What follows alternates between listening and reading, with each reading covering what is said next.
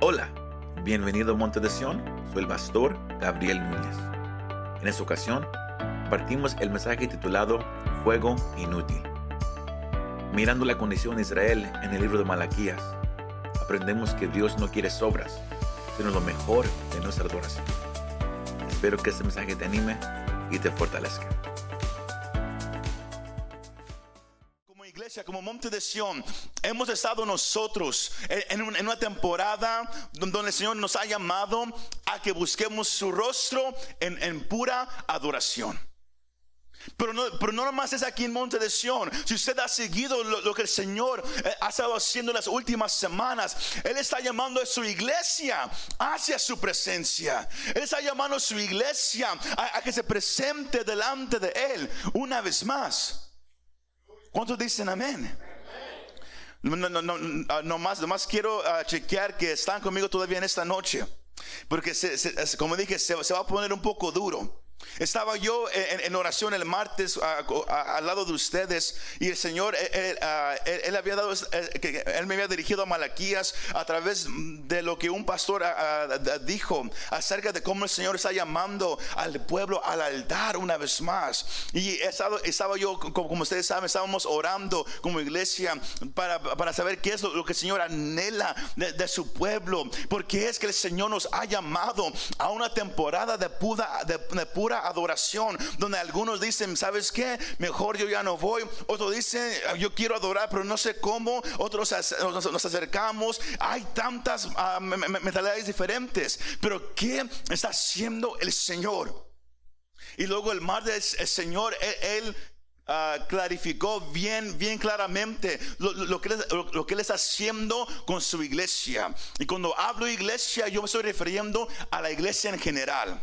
Lo, que el Señor está haciendo ahorita en, el mundo en esta temporada. El tema de esta noche es fuego inútil. Suena duro, fuego inútil. En inglés es useless fire. Useless fire, fuego inútil. Cuando algo es considerado inútil, eh, significa que e-, esa cosa o persona, depende cómo, la, cómo se usa la palabra, no va a cumplir o no se espera que logre el propósito que es deseado. Cuando alguien, cuando alguien dice que algo es inútil, dice que no sirve, que no va a alcanzar un propósito. Fuego inútil. Ah, antes de, entrar al, punto principal de este mensaje, es importante saber la situación en donde se encontraba el pueblo de Israel. Porque el Señor dio una palabra así de dura para una, una nación. Porque el Señor habló a través de su siervo llamado Malaquías, que también su nombre significa mensajero. Él estaba llevando un mensaje del Señor hacia su pueblo. Y, si usted toma el tiempo para leer la carta de Malaquías, nomás son tres capítulos, 58 versículos solamente, pero es una carta, es, la última carta del Antiguo Testamento. Después de que Malaquías hablaría al pueblo, el Señor ya no iba a hablar hasta que naciera Juan el Bautista. Iba a haber un periodo de silencio sino el Señor da un mensaje importante para una nación. Y era, yo quiero que me tomen seriamente. Take me seriously. Yo quiero que me tomen seriamente. Porque algo había pasado. Cuando una persona, cuando una iglesia no toma a Dios seriamente, ¿Sabe, sabe, qué, sucede? Afecta nuestra actitud, afecta nuestro hogar y afecta nuestra adoración. Y usted va a notar que esas tres cosas el Señor lo menciona en esa carta de Malaquías. Él menciona la actitud del pueblo. Él menciona el hogar del pueblo. Él menciona cómo la gente ya no, ya no tomaba a Dios seriamente, sea en sus finanzas y, en, en otras áreas. El Señor quería que su pueblo supiera una vez más que Él es Dios. Él no es una creencia, Él no es quizás una idea que quizás Él pueda existir, quizás Dios sea real. No, no, no. Él dijo, yo soy real. Y si tú me sirves, si, si, si tú me conoces, tienes que saber que yo lo que yo hago, yo lo hago seriamente, dice el Señor.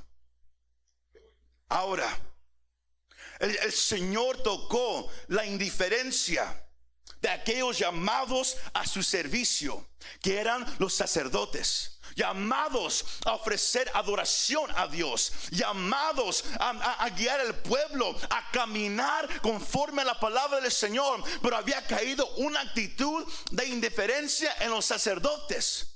Pero no nomás había en ellos, también en la gente.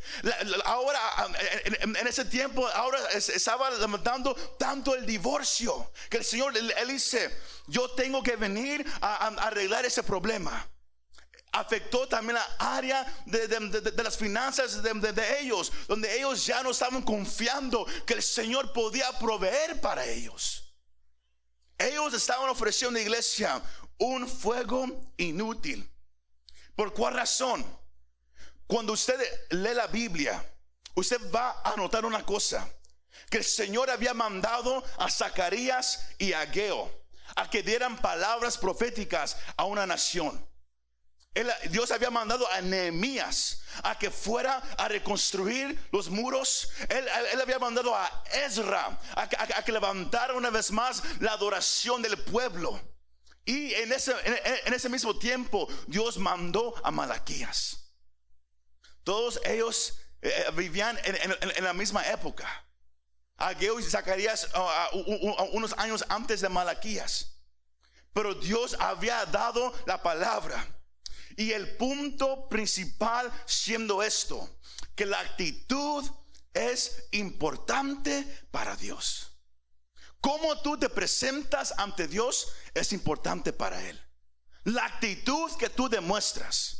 La manera en cómo la persona, el cristiano, se presenta ante Dios y le ofrece adoración es importante para Él. Your attitude matters. Tu actitud tiene mucho que ver.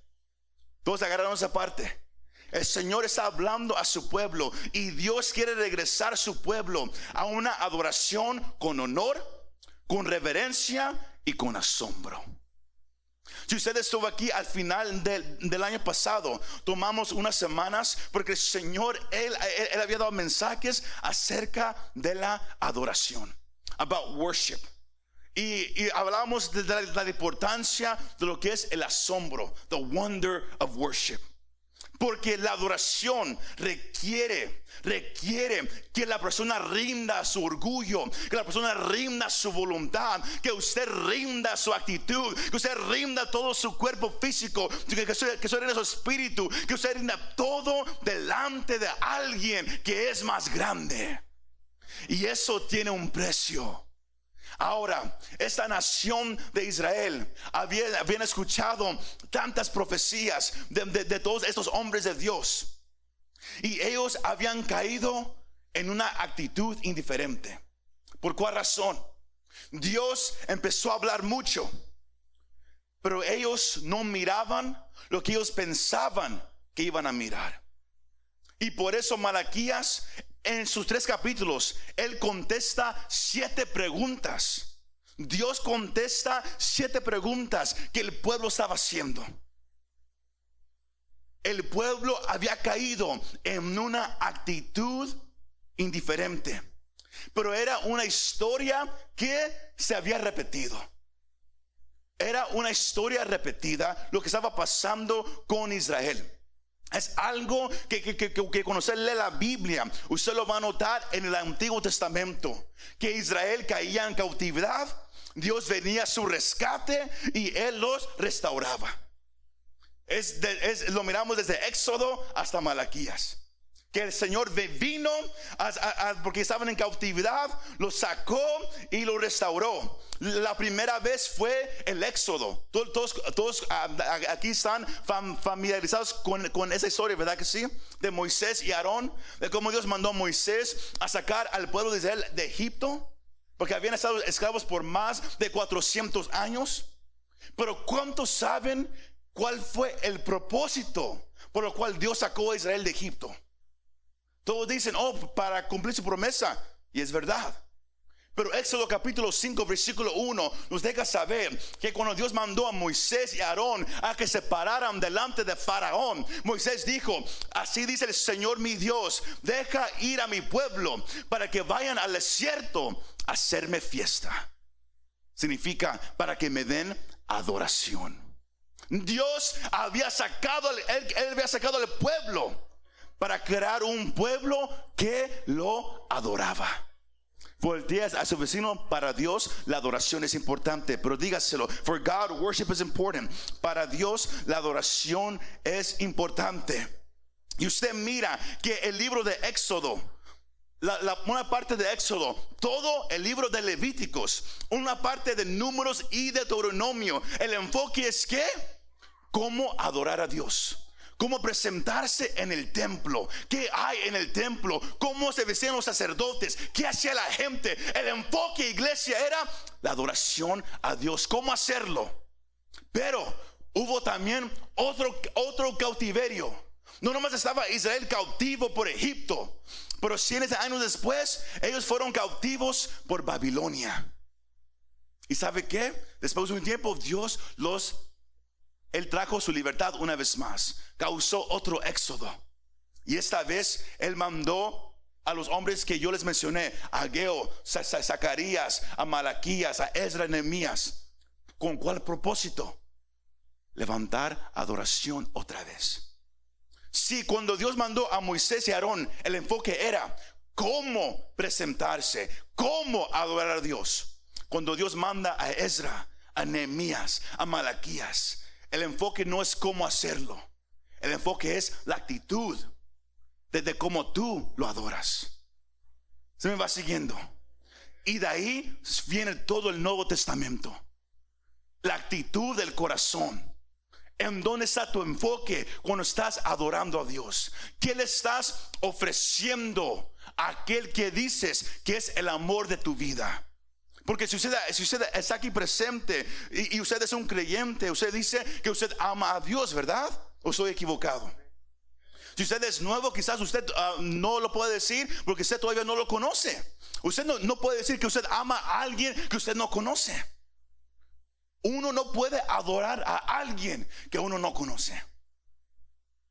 Ahora, diciendo toda esa historia, la condición del corazón de este pueblo era evidente en la adoración que le estaban ofreciendo a Dios. Y es aquí donde, entramos al pasaje de, de esta noche. Había una condición en el pueblo. Primero, ellos estaban diciendo entre ellos mismos, había rumores. ¿Sabes qué? Dios nos trajo de Babilonia hemos edificado un templo, hemos construido todo esto, pero ¿en dónde está su gloria? ¿En dónde está todo lo que Él, nos ha prometido? Él quiere que lo adoremos, Él quiere que le demos gloria, pero ¿en dónde está todo lo que Él nos ha prometido? Por eso ellos, ellos decían, Dios no nos ama. Y si usted lee Malaquías capítulo 1, versículo 2, la primera pregunta que Dios, que Dios responde es a la pregunta que ellos habían dicho. Dios no, me ama. Señor dice, ustedes dicen, ¿en dónde está el amor de Dios? Yo les digo, la evidencia está en su historia. Como yo escogí a Jacob de vez de Saúl. Como yo los he cuidado a ustedes hasta ahorita. Ahí está mi amor hacia ustedes, dice el Señor. Y lo mismo lo podemos aplicar hoy en día hacia nosotros. Porque muchos dicen, ¿para qué voy yo a una iglesia? ¿Para qué voy yo a adorar a un Dios que dice muchas cosas, pero casi no se mira? Él da muchas promesas, pero ¿en dónde están? Él, me ha prometido eso, eso y aquello, pero ¿en dónde está? ¿Cómo puedo yo adorar a ese Dios? Esa era la actitud del pueblo. Y ellos se presentaban así delante de Dios. Así entraban al templo con esa actitud. ¿Y, y, y, qué, empezó a suceder? Le, empezaron a dar a Dios las sobras, lo que sobraba. Empezaron a darle a Dios los, animales con defectos, los animales ciegos, los animales que ya no podían caminar. los animales que estaban enfermos, los empezaron a ofrecer a Dios como un sacrificio. Cuando su palabra claramente deja saber en Levíticos que, a Dios se ofrece lo mejor. Pero ellos empezaron a ofrecerle lo peor. ¿Por qué? Porque estaban desanimados. Estaban ah, desilusionados porque no habían mirado lo que Dios había prometido. Aunque Dios los había sacado de esclavitud, hoy en día lo mismo aplica Dios al hombre, al que viene a los pies de Cristo, el, que entiende lo que Cristo hizo en la cruz del Calvario, como Él vino, Él vivió una vida perfecta, nació de, una virgen y Él vino solamente para morir en una cruz, para tomar sobre Él el castigo que el pecado trae sobre la humanidad, porque la paga del pecado es la muerte. El hombre cuando nace, nace condenado a la muerte ya. Pero Cristo tomó la carga del pecado sobre él. Para que todo aquel que venga en él no se pierda, mas tenga vida eterna. Dios sacó a Israel de la cautividad. Él saca a la persona de la cautividad del pecado, de, la condenación a la muerte. Dios trae libertad. Pero aún así, para muchos no es suficiente. No es suficiente para, para adorarlo. ¿Por qué? Porque queremos algo más. El pueblo para ellos no era suficiente ser libres de su cautiverio. Ellos dijeron, somos libres, el templo ha sido restaurado, pero no es lo que Dios me prometió. Y si Dios no me da, yo no lo adoro. Si Dios no hace lo, que debe, yo no, yo no me acerco. Era una actitud de orgullo, una actitud desanimada. Si me va siguiendo en esta noche, iglesia. Ellos em, empezaron a presentarle a Dios lo peor. No había honor, no había reverencia, no, no, no había honor al nombre de Dios.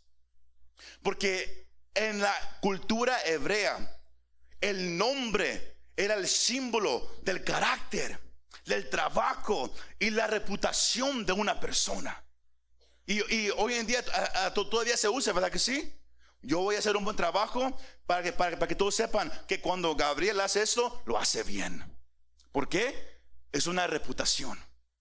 Se me va siguiendo. Y Dios decía, si, si, un hijo le da al padre honor y un siervo a su maestro, para ponerlo en hoy en día, si usted va a su trabajo y usted le da honor o respeto a su manejador, a your boss, el Señor dice, así lo hacen. Se lo dan a su papá y mamá respeto. ¿Que no soy yo el padre de ustedes?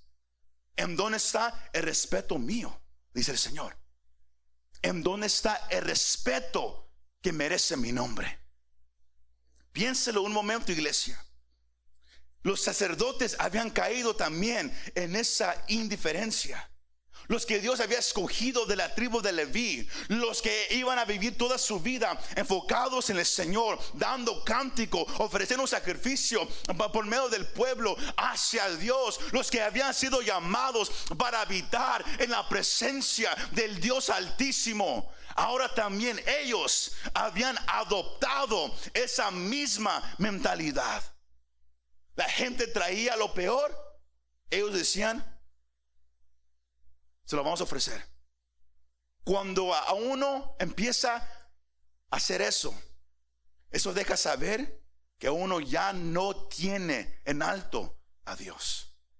Los sacerdotes ya no tenían en alto a Dios. El pueblo ya no tenía en alto a Dios. Usted puede mirar que en los, primeros, en los, primeros, ocho versículos el Señor contesta tres preguntas que ellos habían hecho acerca del amor, acerca de, pero, pero ¿cómo, cómo que te hemos despreciado? El Señor dice, ¿cómo que? Mira, la mesa que yo escogí, donde se ofrecerá lo mejor, ustedes la, tratan como cualquier cosa.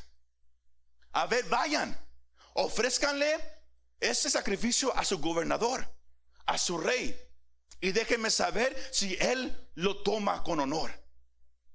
Algo duro, ¿verdad que sí?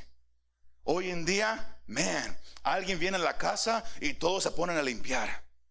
Porque, porque quieren, eh, eh, quieren demostrar algo, algo en, su hogar, que son limpios y, que lo cuidan. Pero uno viene a la iglesia con una, actitud de que no me importa. Eso digo, la iglesia en general. No creo que todos hoy, digan, hoy hoy traje un invitado y me está algo así de, duro. El, el punto es la actitud. Dios ahorita en este tiempo, Él quiere cambiar la actitud de su iglesia en el mundo ahorita. Porque por mucho tiempo la, iglesia ha tomado el honor a Dios, la reverencia a Dios, el, el magnificarlo como algo que no importa. ¿No me cree? Hoy en día muchos van a una iglesia y ya, ya no llevan su Biblia. Ya no la llevan. Y, muchos dicen, oh, pues es que está mi teléfono. El teléfono está guardado también. Muchos entran con ningún deseo de aprender. Muchos entran con ningún deseo de adorar. Muchos entran ya tomando el tiempo de Dios como si fuera cualquier cosa. Y Dios quiere cambiar eso. El versículo 10 fue, es el versículo clave de esa sección. Porque el Señor, Él dice, como quisiera, can, can, you, uh, can, you put it up there? Como quisiera que uno de ustedes sacerdotes se levantara y cerrara la puerta para que nadie entre al templo. Porque yo no, yo no estoy recibiendo nada de lo que ustedes están dando. Nada. Y el Señor dice, ustedes ofrecen un fuego vano. Otra versión dice un fuego inútil. Eh, son palabras duras que el Señor estaba hablando a la condición de su pueblo. Lo que el Señor está hablando ahorita hacia, hacia su iglesia. Porque el sacrificar animales, iglesia, era trabajo duro. No era algo limpio. Como hoy en día uno quiere ir a la iglesia, uno no se quiere ensuciar. Es que tengo pantalones de la cos nuevos. Y si me hinco, se van a arrugar. Es que hoy traje un vestido y si me hinco, quizás algo suceda, eso y aquello. Y la gente hoy viene con ningún deseo de decir, hoy yo vine a alabar a Dios. Porque todos cantan el, corito. Oh, yo vine a alabar a Dios, yo vine, yo vine, yo vine a alabar a Dios mentirosos. No vinieron a alabar a Dios, vinieron nomás a sentarse. Así vienen muchos. Se me va siguiendo. All right, amen. Así, vienen muchos, entran. Les, importa más cómo están vestidos de lo que le vienen a ofrecer a Dios. Así de simple. Se enfocan más en quién está al lado, quién está mirando, qué piensan de mí, de vez de que Dios hoy vengo a ofrecerte un sacrificio perfecto. Ellos ofrecieron sacrificios defectos. Los que tienen, o, los que han vivido en un rancho, es bien fácil matar lo, que ya está casi muerto, ¿verdad que sí? Pero algo perfecto, un animal que está en salud, uno dice, uff, cuesta mucho. Este mejor me, lo guardo para una barbacoa después. Pero ofrecerle a Dios es casi como un desperdicio, ¿verdad que sí? El venir, aplaudir. ¿Por qué? Dios sabe mi corazón. El venir y presentarme y hincarme, nah, ese es el estilo del, pastor o, de cualquiera. No, el Señor, Él nomás quiere que, yo le cante y yo lo hago aquí en mi mente, yo lo hago de esta manera. Ellos empezaron a hacer todo conforme a su manera. Cuando se olvidaron de que Dios tiene un estándar. ¿Cuántos de ustedes han jugado uh, básquetbol un día? Baloncesto es la palabra más correcta. algunos. ¿Alguien uh, profesional? No se Pero, pero si usted ha jugado uh, básquetbol, ¿cuántos de ustedes han, han uh, busqué la palabra, pero me, dio una palabra que, que, no, no tenía sentido? Pero la palabra es, ¿cuántos, cuántos han hecho un slam dunk? En, cuando lo traduzca, dijo, cuando, cuando han hecho un, un, hundir de la pelota. No, no, tiene sentido. Pero es cuando uno agarra la pelota, uno brinca y la mete así brincando. Y se agarra del rim. Y dice, dice como Shaquille. Así, lo hace. ¿Verdad que no? ¿Por cuál razón? Porque como hispanos somos chaparros, ¿verdad que sí? Somos chaparros. Ahora, cuesta mucho tratar de hacerlo porque de acuerdo al, reglamento oficial, la, canasta es 12 pies. 12 pies. Una canasta regular. Muchos nosotros no podemos brincar ni, dos pies. Se nos dicen, mejor ni, intento. El estándar, ahí está. Pero cualquiera puede hacer un slam dunk cuando alguien viene y baja la canasta para abajo. La baja así, ahora sí, ahora sí se puso bueno. Pum. Algunos, ahora, ah, la bajo hasta acá abajo para que ni tenga que brincar, nomás, así nomás con la mano. Es lo mismo que muchos hacen hoy en día con la, con la adoración a Dios. Dios demanda algo bien alto de nosotros. Demanda honor, demanda reverencia, demanda asombro, demanda respeto, demanda manos levantadas, demanda que nos hinquemos delante de Él, demanda que le cantemos a voz alta. Pero todos dicen, nah, el precio es muy alto para mí. Mejor lo bajo, mejor nomás me siento, mejor nomás cierro los ojos, mejor nomás hablo así nomás, que nadie me escuche. Cuando Dios, Él, ya ha dicho su palabra, como, como Él quiere que se adore. Porque el punto aquí es lo que Él quiere. No lo que yo quiero, no lo, no lo, que una iglesia, no, lo que Dios quiere. Él está diciendo a sus sacerdotes, yo demando honor a mi nombre. Si ustedes respetan a su padre, ¿dónde está mi respeto? Si ustedes honran a un gobernador, ¿dónde está mi honor? ¿Dónde está mi reverencia? Porque el pueblo estaba desanimado con Dios, estaba enojado con Dios. Y eso afectaba la manera que ellos lo adoraban. Si usted se encuentra ahorita en una condición donde usted no quiere levantar las manos, la pregunta debe ser, ¿qué tienes tú contra Dios? Que no te deja. Así de simple, hágase la pregunta a usted mismo. Usted examínese en esta noche. Dios ya no quiere fuego inútil. Él ya no quiere fuego vano. Él ya no quiere fuego que nomás se levante, que Él no va a recibir. Porque muchos dicen, pero yo canto, yo levanto las manos y nada pasa. ¿Por qué? Es la actitud con lo, cual tú lo haces. El problema con ellos era su actitud. Ellos, ellos, se presentaban, ofrecían lo peor, ofrecían las obras y querían que Dios lo recibiera. Usamos ese ejemplo el, año pasado, si, si soy correcto, que hoy en día muchos cuando vienen a la iglesia, ya no vienen para comer la palabra de Dios. ¿Por qué? Porque ya vienen llenos. Porque, porque ya comieron allá en el mundo. Comieron en su trabajo, comieron en lo material. Les preocupa más el dinero, les preocupa más todo allá afuera que cuando entran a una, iglesia a, escuchar lo que la Biblia dice es el pan de vida, que es, la, que es Cristo Jesús, sus palabras, lo que él dice que es el pan de vida. Y él dice, vengan y coman de mí, vengan y siéntese a mi mesa y coman de mí. Entramos y decimos, hoy no puedo porque ya estoy lleno. Uno entra lleno a la iglesia ya. Y cuando Dios te quiere dar de comer, uno dice, gracias, pero para la otra. Vamos un poco, un poco lleno. La actitud. El punto es, Dios está cambiando la actitud de su iglesia. Él ya no quiere adoración que, que no hace nada. Él ya no quiere una actitud desanimada. Él quiere honor y reverencia y asombro de su pueblo una vez más porque su nombre es grande y siempre será grande iglesia.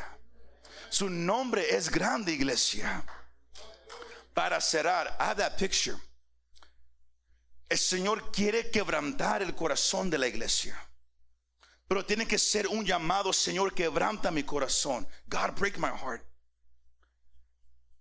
Uh, sígueme su Biblia, Malaquías 2, 1 al 2. El Señor dice, y ahora para ustedes, sacerdotes, es este mandamiento. Si no escuchan y si no deciden, ¿de qué? De corazón dar honor a mi nombre, dice el Señor de los ejércitos, enviaré sobre ustedes maldición y maldiceré, y maldiceré sus bendiciones y en verdad yo las, yo las he maldecido porque no lo han decidido de corazón. Dios había hecho un pacto con la tribu de Leví, que ellos serían encargados de ofrecer holocausto, sacrificio, alabanza, honor a Dios. El trabajo de ellos era que el fuego nunca se apagara, que el fuego siempre estuviera ardiendo. Pero cuando Dios hace un pacto, Él pone las condiciones. He puts the conditions. Y él dice, si no, se hace a mi manera, yo no lo voy a recibir. Y si, y si ustedes lo hacen sin ningún amor, si no lo hacen de todo su corazón, vendrá sobre ustedes un castigo. No porque yo los quiero castigar, pero porque mi nombre merece honor, dice el Señor. Si está conmigo, mire el versículo 1 y 2, el Señor solamente dice, yo quiero que den honor a mi nombre de todo corazón. Que no lo den, porque un pastor se los dijo.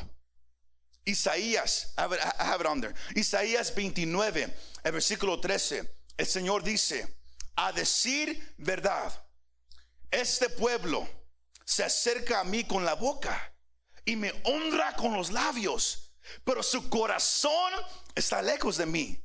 El temor que de mí tiene no es más que un mandamiento humano que les ha sido enseñado. Hoy en día la gente va a la iglesia y le tiene miedo a Dios. ¿Por qué? Nomás porque alguien dijo, teme a Dios, fear God. Y ahí van todos asustados sin saber por qué. Eso no es temer a Dios. Dios quiere, si me vas a adorar, hazlo con todo lo que tienes. Pero tú con todo lo que tienes. No porque alguien te dijo que te hinques. Se me va siguiendo. Dios quería de los sacerdotes primero, antes del pueblo, de los sacerdotes primero, ustedes primero, me tienen que buscar de todo corazón. Y si usted dice, pero e-, eso fue para ellos, primera de Pedro, capítulo 2, versículo 9, pasaje bien conocido.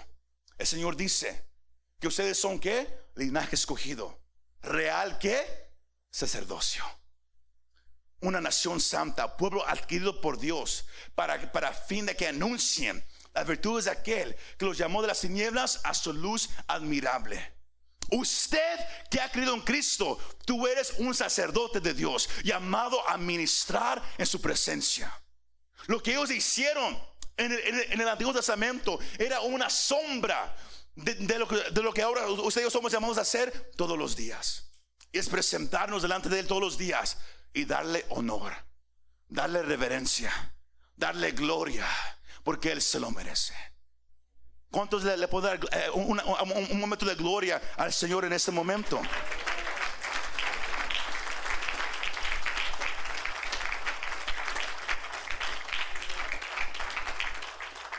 Dije que, le den gloria, no aplauso.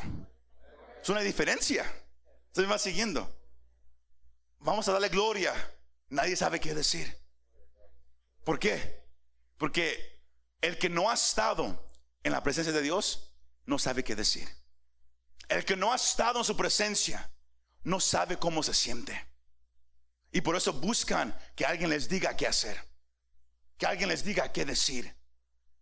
Cuando usted se meta a la presencia de Dios, usted ya no va a necesitar ayuda de nadie.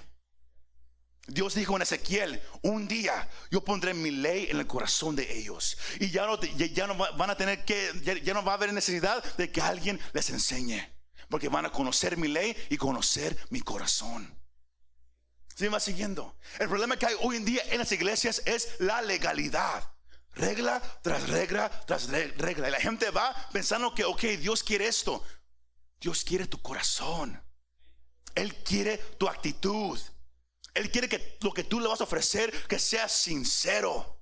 Y si no, siéntate y no digas nada. Arrepiente del Señor. ¿Qué hay en mí? ¿Qué me está? ¿Qué, qué, qué, qué está? ¿Qué, qué, qué, qué está? Um, what's the word in English?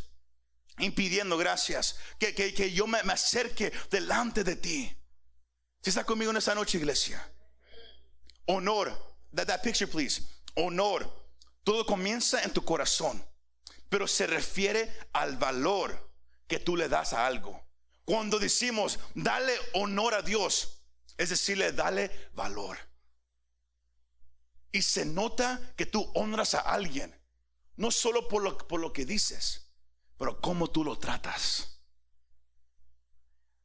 ¿Cómo le hablas cuando llegas a un lugar como este? O ahí en tu casa. ¿Cómo le hablas a Dios? ¿Cuáles palabras usas para, para decirle que Él tiene valor a ti? Se me va siguiendo. Por eso dije, no espere que yo le diga qué decir. ¿Cuáles palabras tú le quieres decir?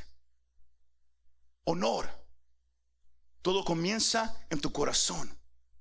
Él merece honor, el respeto más alto, el, el, estima más alto. Y es, y es lo, lo, que el Señor, Él demanda, Él demandó de, de los sacerdotes y Él demanda de su pueblo. Honor, honor. Pero también Él, él manda reverencia. Malaquías 2.5 dice, mi pacto con Él, hablando de Leví, era de vida y paz, las cuales le di. ¿Para qué? Para que me reverenciara. To give me reverence. Y él me reverenció. Y estaba lleno de qué? De temor ante mi nombre. Lo que Dios Él da es vida, amor. Lo que Él demanda es nomás honor, reverencia, asombro, wonder. Es lo que Él demanda. Pero como dije, uh, go, ahead with that picture of reverence. La, la reverencia es honor y respeto. Pero mire, ahí están las pantallas, que se siente profundamente, pero se demuestra externamente. El honor es el valor que usted, que usted le da a Dios, sea por palabras. La reverencia es lo, que se siente aquí, usted lo empieza a demostrar con acciones. Por eso decía, si usted no, no se puede hincar, si usted no, no puede levantar las manos, como Dios lo demanda, que, Él quiere que se le adore, usted no le está dando reverencia de acuerdo al estándar que Él ha puesto. No, no el que puso una iglesia, es lo que Él ha puesto. Reverencia es honor que comienza acá adentro, pero se demuestra acá afuera. ¿Cuál clase de reverencia estás dando tú a Dios? Tú que dices que lo amas, que Él es todo para ti cuál clase de reverencia. Pero como dije, la reverencia no se enseña. La reverencia es una experiencia. Números 20, el versículo 6. I think I have it on here. Es, un pasaje ah, bien corto. Moisés y Aarón se apartaron de la congregación y se dirigieron a la entrada del tabernáculo de reunión. Ahí que se postraron sobre sus rostros ¿Y qué pasó? Y la gloria del Señor se manifestó sobre ellos. Moisés y Aarón entraron, no esperaron para que alguien dijera, el Señor está aquí. No, ellos entraron, lo primero que fue, le dieron reverencia. ¿Y qué?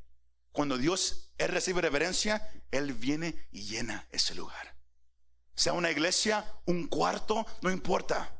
Por eso muchos dicen, es que yo siento a Dios más en mi casa. Sí, ¿sabes por qué? Porque tú ahí te hincas. Pero cuando hay gente, como, como que te da vergüenza. Ahí está el problema. Que el enfoque ya no está en Dios, ahora está en ti.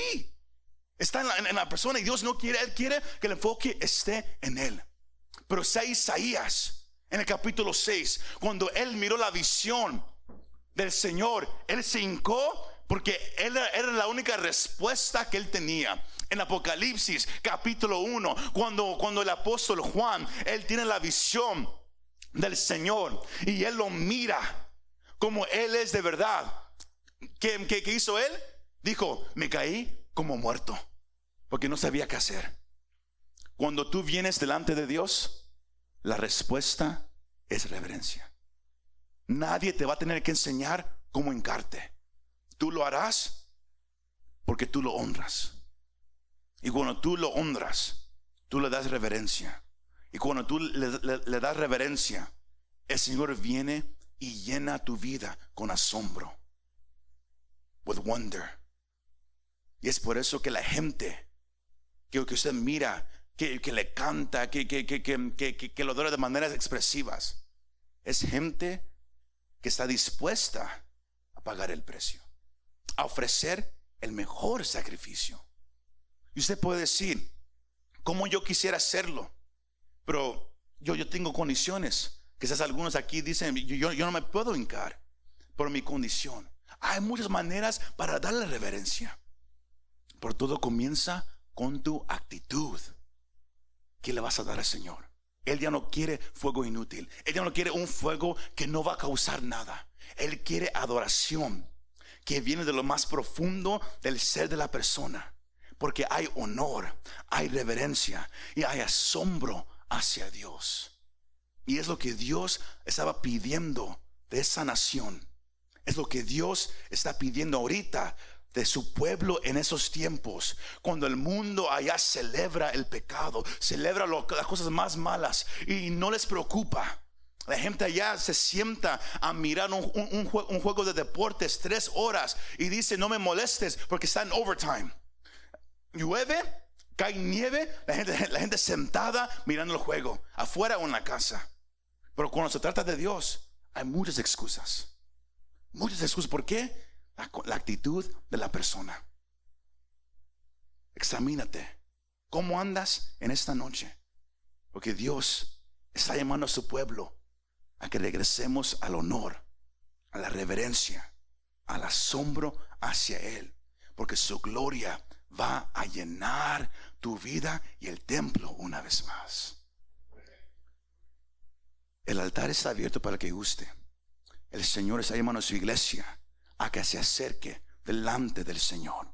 Si hubiera alguien aquí presente o alguien en casa que todavía no conoce a Cristo como Señor y Salvador, como dijimos, es imposible dar honor, reverencia, amar a alguien que no conoces.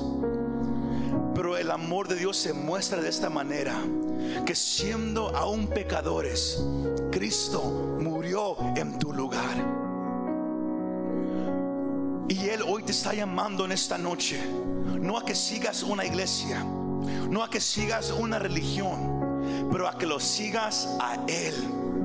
El cristianismo es seguir a Cristo, estar enamorado de Él buscarlo todos los días de nuestras vidas y saber que estaremos con Él por la eternidad. Pero para, para poder conocerlo, alguien tuvo que haber quitado el pecado de ti. Y Cristo murió en la cruz en tu lugar. Porque la paga del pecado es la muerte. La persona que está en pecado tiene que morir. Pero Cristo tomó tu lugar. Pablo dice que si confiesas con tu boca que Jesús es el Señor y crees en tu corazón que Dios lo levantó de los muertos, tú eres salvo. Si, si sientes el llamado de Dios y quieres responder y quieres hacer esa confesión, ahí donde estás, nomás levanta la mano, aquí presente o en casa. Y repite conmigo, Señor Jesús, yo quiero vivir mi vida para ti. Reconozco que soy pecador, porque tú moriste en mi lugar. Te pido perdón a mis pecados.